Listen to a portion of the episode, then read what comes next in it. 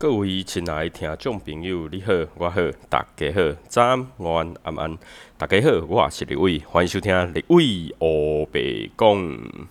Hello，大家好，我是李伟，又来到我们二四节气养生功法的时间啦。好，那。呃，接下来这个节气啊，哈，就是我们所谓的小暑。那小暑的时间呢，是在今年二零二一年的七月七号，哈，二零二一年的七月七号是进入到小暑。那小暑啊，其实就是呃，我们从夏至之后的呃第一个，算是下一个节气这样。那夏至我们有讲嘛，夏至一阴生，好，所以呢，我们的阳气呢，呃，来到最鼎盛之后，然后开始阴气开始往上涨。所以到小暑的时候呢，虽然我们整个感觉还是非常非常的炎热嘛，但是呢，呃，它整个的一个那个呃寒气啊，哈，就慢慢的、慢慢的已经开始来了哦，已经开始在涨了。所以啊，我们今天要讲的这个节气呢，就是小暑。那小暑的时候呢，应该要怎么保养身体呢？我们一样哈，就是用寒热虚实这四种体质来跟大家做分享。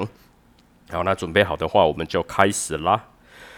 首先，我们来讲寒性体质哈。那中医基本上啊，在会认为说寒性体质的人呢，就是身体体内寒气比较多，或者是阳气比较少、比较不足。好，所以不管是寒比较多还是阳比较少，那它都会导致那种就是呃表寒的现象，就是体表比较寒，或是外在的。呃，表现是比较寒的一个状况，好，所以呢，这种都是属于比较寒性体质的，好，寒性体质。OK，那寒性体质啊，通常它的一个身体的表现呢，就会是它的机能啊、代谢的活动啊，会比较慢，好，比较衰退。那体温呢，会比较不足，甚至手脚比较冰冷，而且啊，会有时候啦，哈，会有那种贫血啊、怕冷。那有的人呢，呃，寒性体质的人有很多是喜欢喝很热很热的热饮。然后尿尿的颜色呢，嗯，就是也会比较淡，而且量比较多。那经常呢也会有那种就是腹泻的一个感觉啦。哈。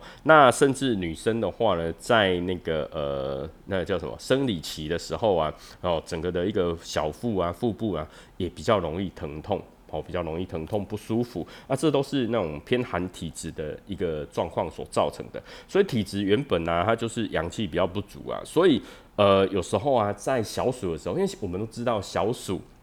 七月七号这个是暑假的时间呐。那七月七号暑假的时间呢，啊，这种时候一定是吹冷气啊、喝喝饮料的时间嘛，对不对？所以啊，有时候啊，寒偏寒体质的人，如果在小暑的节气啊，又去喝冷饮的话，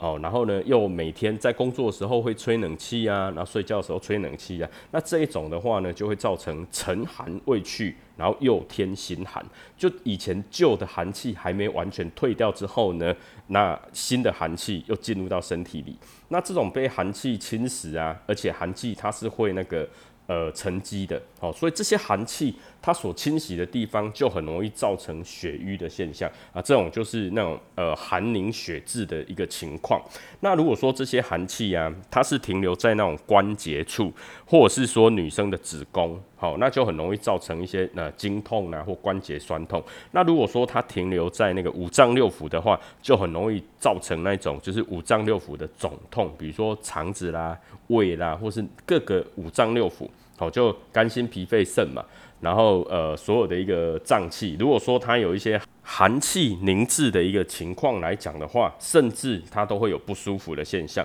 那如果说停留在那种就是筋骨啦、经络啦，甚至还会造成气血不顺畅，然后呢，呃，四肢啊会比较冰冷。好，然后四肢甚至有些人比较严重的话，甚至还会有发麻的现象。好，这是寒性体质的人在小暑的时候，如果没有好好的保养的话，就很容易会有这样的一个情况。所以偏寒体质的人，我们会建议啊，其实在小暑这个节气啊，可以多吃一些温热的东西，但不要太热了哈，真的不要太热，对，温热的就好。那比如说像呃像鳝鱼啊。好，在就是呃小暑这个节气啊，这个前后的时间呢，鳝鱼是非常好的一种滋补的一个方法。好，所以寒性体质的人其实可以在这个节气多吃一些鳝鱼。那在民间有讲哈，小暑黄鳝赛人参哦，意思就是说，这种在小暑节气啊，那种鳝鱼啊是。最滋本，然后最滋养我们的那个呃寒性体质的人哈，是滋养体质。而且啊，中医会认为就是说黄黄鳝呢，它性温味甘，而且具有那种补中益气、养血，然后呃固脱，那呃温阳益脾，然后强筋止血，然后滋补肝肾，然后祛风通络。然后呢，还有润肠止血等等的一个作用，而且啊，在小暑的前后啊，如果说吃那个黄鳝的话呢，它还可以预防，就是说夏季啊食物无法消化哦，或是说消化不良哦所造成的一种腹泻，那其实也对这个方面有有一些帮助。那所以其实黄鳝呢是真的对人体还不错了，而且啊，就是黄鳝里面呢，它还有丰富的营养成分，比如说像有丰富的 D。HA 好，然后还有卵磷脂，然后呢，它也是我们脑细胞哈不可或缺的一些养分哦。那它里面呢还有那个黄鳝素，那黄鳝素呢一般它可以调节，就是像呃，它能够降低血糖啊，调节血糖的一个部分呢，好，而且它所含的那种脂肪是非常非常少的，所以呢是那种就是有患有糖尿病患者啊，算是一种非常好的一个呃。养生的一个食材，OK，那偏寒体质的人呢，其实，在小暑这个节气啊，其实可以多按摩承山穴。承山在哪里？承山在我们的小腿的正中间那边，吼，小腿后小腿肚的中间那里。然后呢，可以多按摩它。还有一种方法就是说，你可以去做那个呃往前踏步的动作，就是一脚抬起来，好，然后一脚踏着，然后呢，稍微撑个几分钟，再换脚。好，然后再换脚，然后用你的脚尖，好，用你的脚尖，好，就是你的脚的前面大概三分之一或三分之二的地方出力，脚跟稍微微微抬起来，好，然后呢，就让你的小腿有那种就是整个胀满的感觉。那这种胀满的感觉呢，它也可以按摩到我们的承山穴。哦，那就感觉很像我们自己去按，所以呢，其实有空啊，都可以做一些很简单的一个养生的方法哈。所以，呃，承山穴可以多按，然后你也可以就是我们刚刚讲的，就是你一脚踏着地板，然后一脚稍微抬起来，那踏着地板的这一脚呢，就稍微往前哦，就是脚跟微微抬起来，用你的那个脚脚掌哦，脚尖的位置稍微去就是呃让它用力，那这个用力的时候呢，会让承山穴这边整个胀起。起来，好，所以就有按摩到承山穴的效果。这是对寒性体质的人，也是一种非常棒的一个养生的方法。好，那接下来呢，我们就要来讲热性体质的人呢。那热性体质的人呢，我们都知道，就是说，啊，身体都会比较热嘛，对不对？好，那在小暑之后，我们每一天好像会越来越热啊，所以。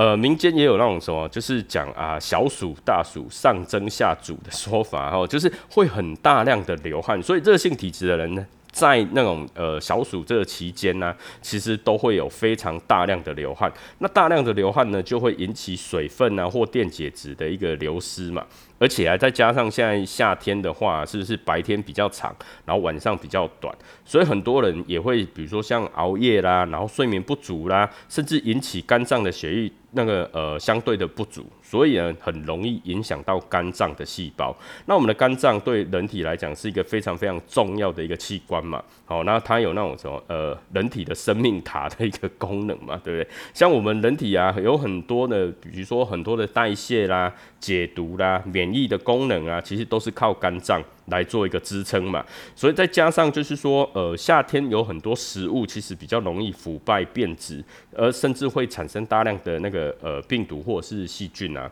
所以如果说呃不小心饮食出问题的话呢，其实都会加重我们肝脏的一个解毒的负担嘛，所以其实偏热体质的人呢，常在夏天呢要非常注意，就是说一定第一个一定要多喝水。好，然后再来就是要多补充电解质，然后呢啊记得要忌口，然后有时候在吃东西饮食方面上呢，还是要稍微注意一下。好，OK，那呃偏热体质的人呢，在用夏天呢，常常会有那种就是睡眠比较不好，口干舌燥，甚至会有比较那种呃呼吸的时候啊气比较短，然后有那种闷热的感觉。那这种啊很多都是因为肝阳偏旺的一个症状，所以到小暑的时候呢，其实养肝护肝。也是非常重要的。哦，小暑天气非常的热了，但是它还没有到达那种非常非常热的时候。而且啊，有些地方啊，在小暑啊、大暑这种节气啊，刚好又是台风来袭的时间，所以呢降雨也会比较多，所以这种湿气跟热气。好，会常常会来诱发什么？会诱发整个的一个肝阳的上亢，好，肝阳的上亢。那像肝肝阳啊，跟这种湿热相结合之后呢，就会造成肝经那种湿热的现象，甚至有的人会有那种厌食啊，或是嘴巴比较苦，然后大便比较粘稠，或者是说呃身体啊会有比较呃瘙痒的部分，甚至比如说像。呃，下体的部分可能会会有一些瘙痒的症状，那小便呢也比较赤黄的这种感觉，那这种都是那种肝阳啊跟热相结合的的一个情况，那这种啊就是热上加热，会造成我们的肝火，好肝火就是会扰神啊，肝火上亢、肝火上逆等等的现象，这种都是会导致我们，比如说像失眠呐，然后面红哦，面红眼赤。哦，然后呢，呃，口腔甚至有的比较严重的话，会有溃烂的现象，甚至比较容易发怒、哦生气的可等等的状况。所以偏热体质的人呢，哦，真的在暑假的期间一定要好好的降温。OK，好，那所以啊，体质偏热的人在暑假呃，在那个小暑的期间呢。啊，可以多吃什么？它是可以多吃一些像，比如说像菊花啦，好，或者是说呃，像一些菊花茶等等之类的东西。因为菊花呢，它除了可以增强体质之外啊，中医认为菊花它性为寒，而且呢，它味道比较甘苦，然后入肺肝经哦，就是它进入到我们的肺经跟肝经里面，有疏风清热，然后明目解毒的一个效果。好，那而且啊，它可以治疗，就是比如说像湿热啦，或是肝火偏盛的体质啦。那菊花呢，在以现代的医学啊，就是有研究出来哈，菊花是含含有丰富的那个，比如说像氨基酸呐，哦，微量的维生素等等啊，它具有就是比如说像止止泻啦、消炎啦、明目啦、降压哦、降血压啦、降血脂啦，甚至强身的一个作用。那如果说以菊好，就是菊汤来沐浴的话，好用菊花来做沐浴的话，更有那种就是呃去痒爽身的功能。因为像有时候啊天气比较热，都会有瘙痒的现象嘛。那菊花来做一个泡汤的话呢，它其实也有去痒爽身的作用，甚至它有养颜美容的一个功用哦，吼，就是可以保护，就是诶有护肤的一个效果。那菊花茶啦，哈，就是来泡茶当饮料的话，它这种就是微甘，然后又香，好，真的是一个在小暑啊、暑假热期间呢，多喝点菊花茶，好，对身体是非常好的。那偏热体质的人呢，在小暑这个节气，其实可以多按摩大敦穴。那大敦穴在哪里？哈，大敦穴呢，它是我们肝经的第一个穴道，那它是在我们的大拇指内侧，好，大拇指内侧。的一个指甲缝旁边，哦，大拇指跟那个食指的一个边边啊，那它在大拇指上，就在大拇指的内侧指甲的旁边。那大敦穴的敦呢，它本来就有厚的意思，所以大敦呢就特别的厚。啊，大敦穴是一个井穴了，哈，井呢它本身就有源头的意思，那所以呢，这它是肝经的第一个穴道，所以它有疏肝理气的作用，算是最强的一个穴道。然后呢？它比如说像我们刚讲的嘛，就就是那种什么肝阳上亢呐，或是肝气郁郁积啊，吼等等的一个状况，它其实呢，我们在多按大敦穴的话，其实都可以改善。那甚至呢，在平日的晚上，我们可以就是比如说泡热水澡啦，或是泡脚，它其实可以更快的达到就是说我们的一个肝气。好，能够梳理的一个状况，尤其是那种偏热体质或是肝气比较旺盛的人，都非常适合泡脚。好，所以在小暑的时候泡脚呢，哎，对我们偏热体质的人，其实也是不错的哟。好，那接下来我们就要来讲到偏虚体质的人。好，偏虚体质的人，OK。好，那其实我们都知道嘛，啊，小暑的时候天气炎热，然后人呢就很容易心烦呐，好不安呐，甚至疲倦。好疲劳，尤其是对偏虚体质的人呢，就会更加的一个影响更大。因为偏虚体质的人呢，其实我们讲说按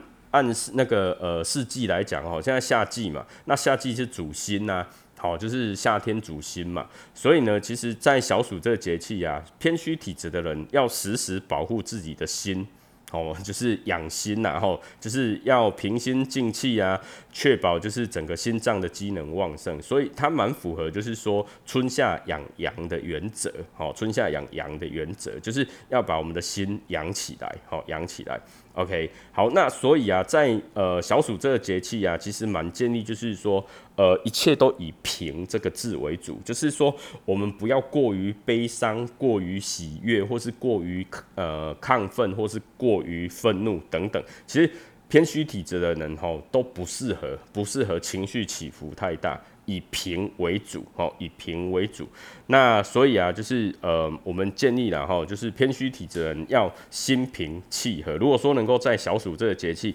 达到心静的一个部分，哈，那就是你的最棒最棒的一个养生的重点。好，所以偏虚体质人一定要记得要有心静的一个状况，好，心平气和，好，一切都好说。OK，好，那所以啊，偏虚体质的人呢，其实，在小暑这个节气啊，可以多吃莲子，好，莲子。那吃莲子，它本身可以增强体质啊，而且啊，莲子又是那种滋补元气的珍品。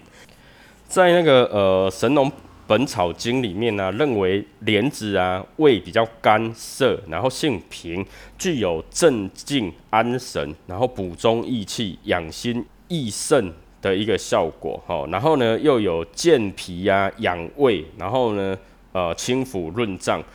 呃，聪耳明目，然后涩肠止泻等等的一个功能，尤其啊是对那种就是脾胃比较虚弱啦，好心悸啦，好或是心烦易怒，或是失眠多梦，然后少气乏力，然后食欲比较减退。等等的这些状况，它都有不错的一个效果，而且近年来啊，就是科学家也发现啊，在莲子里面啊，它含含就是富含了丰富的，比如说像淀粉啊、蛋白质啊、脂肪啊，好，然后呢，呃，天门冬素，然后钙、铁、锌。还有多种的维生素等等的一个成分，而且它磷的成分呢是一般那种新鲜水果的四到五倍，维生素 C 呢也高于桃子两三倍，所以呢就是很多的养生专家非常非常的青睐哈，就是莲子这样的一个食品，然后所以偏虚体质人在这种时节啊哈，多吃莲子汤对你来讲是真的不错的，呃，尤其你可以还可以补一，就是放一些那个什么呃木耳啊哈，木耳莲子汤。然后再加一点那个什么叫枸杞吧，哦，就整个那种喝起来的感受是真的很棒的，哈，可以多吃，哦，可以多吃。好，那偏虚体质的人呢，在小暑这个节气啊，可以多按摩心包经，哦，整条的心包经哦。那心包经在哪里？心包经在我们的手掌，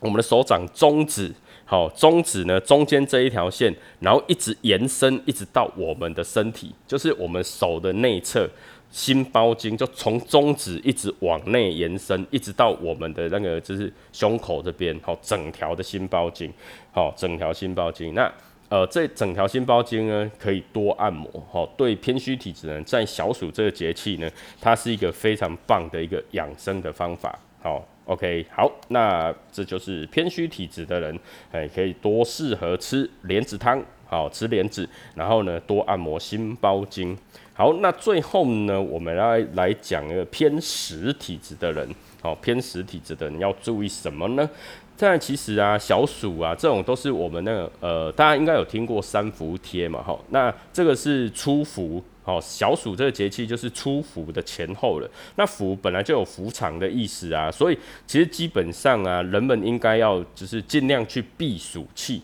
好，避暑气。那度过伏天的方式，其实就是嗯。吃一些比较凉爽的东西，吼，偏食体质的人哦，哦，可以多吃一些比较偏凉爽的东西，这样子。那在小暑这个节气呀，吼，通常就是那种气温比较高，然后湿气呢也比较大，吼，所以呢，很多那种木材呀，好，或是说很多那种木质的椅子啊，其实。表面上看起来是干的，可是它里面呢，好，通常都会是比较潮湿的现象。所以啊，其实偏湿体质的人呢，也会因为就是这种就是湿气太重的一个情况下，造成身体有很多的一个不舒服。比如说很多会诱发一些像，比如说像痔疮啦、痤疮啦，或者是说引起风湿啊，甚至关节炎等等的一个状况。所以基本上啊，偏湿体质的人，还有就是那种比较老人、老年人然后老人家。一定要注意，就是说，呃，那种湿气啊，跟热气呀，哈，来造成身体的一个不舒服的状况。那所以偏食体质的人呢，其实啊，在小暑这个节气啊，可以多吃一些红豆。哦红豆，那我们都知道啊，红豆啊，其实它有那种呃利水消肿的一个功能嘛，好，所以而红豆啊，在中医里面呢，也是常在使用的一个呃，算是它也是一个很棒的药材了哈。那它也叫做赤小豆，哦，要红豆这样子。OK，那红豆啊，我们就是呃随手可得嘛。而且啊，就是以它的一个营养价值来讲呢，就是红豆它有富含丰富的那个维他命 B one、B two，然后呢还有蛋白质多种的一个矿物质，然后它有补血啦、利尿啦、消肿啦、促进那个心脏活化等等的一个功能。那多吃呢，它还可以预防啊，甚至治疗，比如说呃脚的水肿啊、脚肿或是气肿的一个部分嘛。那甚至它有减肥的功能哦。好，所以而且啊，就是红豆啊，它有促进我们的肠胃蠕动，然后减减少那种便秘，促进排尿等等，它可以消除心脏啊或是肾病啊所引起的浮肿。那所以偏食体质的人呢，在小暑这个节气啊，可以多喝红豆汤，然后它的纤维质啊，可以帮助我们就是呃身体里面呢。哦，就是有一些像盐分啊或脂肪的堆积的这些废物，甚至它在瘦小腿的一个功能上也是有效果非常好的一个部分。哦，所以就是偏食体质的人，哦，其实在小暑这个节气可以多喝，哦，甚至多吃一些红豆，哦，多喝红豆汤，吃一些红豆。那在身体的部分呢，其实偏食体质的人可以多按摩，就是合谷穴跟太冲穴。那合谷穴呢，在我们手大拇指跟食指中间，哦，有一个穴道叫那个合谷穴。那我们的脚脚的部分，脚的大拇指跟食指的中间呢，有一个穴道叫太冲穴。OK，那这都是非常哦，就是好的几个大穴道。好，那这些大穴道呢，它可以帮助偏食体质的人呢，就有祛湿去热的一个效果。哦，而且它又可以清那种什么大肠的，就是肠火啦，甚至肝火的部分。哦，这些都可以去按。那我们一般在就是中医学里面，甚至就是穴道学里面，常有在讲一个就是。开市关哦，开市关的这一个养生法，那开市关呢，其实就是把我们双手的合谷穴跟我们双脚的太冲穴，有空就按一按，好，有空就按一按，这对我们的养生的一部分也是非常非常有效果的哟。好，那如果你不知道穴道在哪里的话，其实基本上你都可以 Google 上网去查那个穴道的一个名称跟位置。OK，好，那以上呢就是我们今天呃，就是二四节气养生功法小暑的一个寒热虚实四种体质的一个养生的方式。那如果说呢啊，你就是还想要知道就是呃二四节气哈，比如说小暑这个节气啊，它的一个由来啊，或是它有什么好吃好玩，或是它的一个民俗的一个呃呃一些故事啦等等之类的哦，你可以到就是那个吴俊士哦，那 CoFi Coffee。呀，跟那个 Jerry 啊，他们都会有，就是针对每一个每一个节气的它的一个由来，甚至它的一个当哦当节气的一个食材哦，都会在他们吴俊士这个节目里面呢，他们都会有分享，所以可以过去听哦。那另外呃，木卡的美食日常化重点呢，木卡也会在就是这些节气啊，有哪些地方可以好买的一些食材，或是说哎各地的当地的一些呃时令的食材哦，你也可以上那个呃木卡的。美食日常化重点，那木卡呢也会告诉大家哪里可以买得到，哪里吃得到好吃的东西。另外呢，最后就是呃那个呃。s a b e n s a 的那个餐桌上，好，餐桌上这一个节目啊，好 s a b e n s a 就会把就是各个节气好吃的一些东西呢，啊，怎么样简单方便的料理，然后呢可以呈呈现在我们的餐桌上。所以大家如果说对食材有兴趣的话，也可以到 s a b e n a 的餐桌上，然后去收听他的节目哦。因为我们呃就是四个节目呢，在我们一整年呢，哦，就是二四节气呢都会有不同的一个呃针对二四节气的一个。呃，介绍好，那立伟这边呢，就是二四节气的养生功法啦。那如果说喜欢我们的节目的话呢，记的如果说你是用 Apple Podcast 听的话，记得第一个。好，首先帮立伟就是诶打个勾哈，右上角一个打勾订阅的一个功能哈，把它订阅下去。那底下呢有五星的评论，记得把它五星评论下去。好，那呃你之后呢，立伟有在更新节目的话，你都会收得到立伟的通知。那另外如果说你是用其他的平台，比如说 K A Box、Spotify 或 Mixbus，然后或者是呃 Free Story 啊或三岸啦哦等等的平台来收听立伟立伟的节目的话呢，诶，麻烦你记得点关注哦，然后你也可以留言给立伟。那如果说你想要私下找呃跟立伟问一些问题的话呢，你也可以直接找到立伟的 FB、立伟的 IG。好，那立伟有那个呃就是立伟欧北贡的粉丝专业哈，那你也可以就是点击，然后呢呃询问立伟问题。那你也可以留言给立伟啊。如果说你有想要听任何的节目的话呢，你都可以告诉立伟，那立伟会安排时间来制作哦。好，OK，好，那以上呢呃今天的节目就到这边，那感谢您听到这里，那祝你有个愉快以及美好的一天，谢谢，拜拜。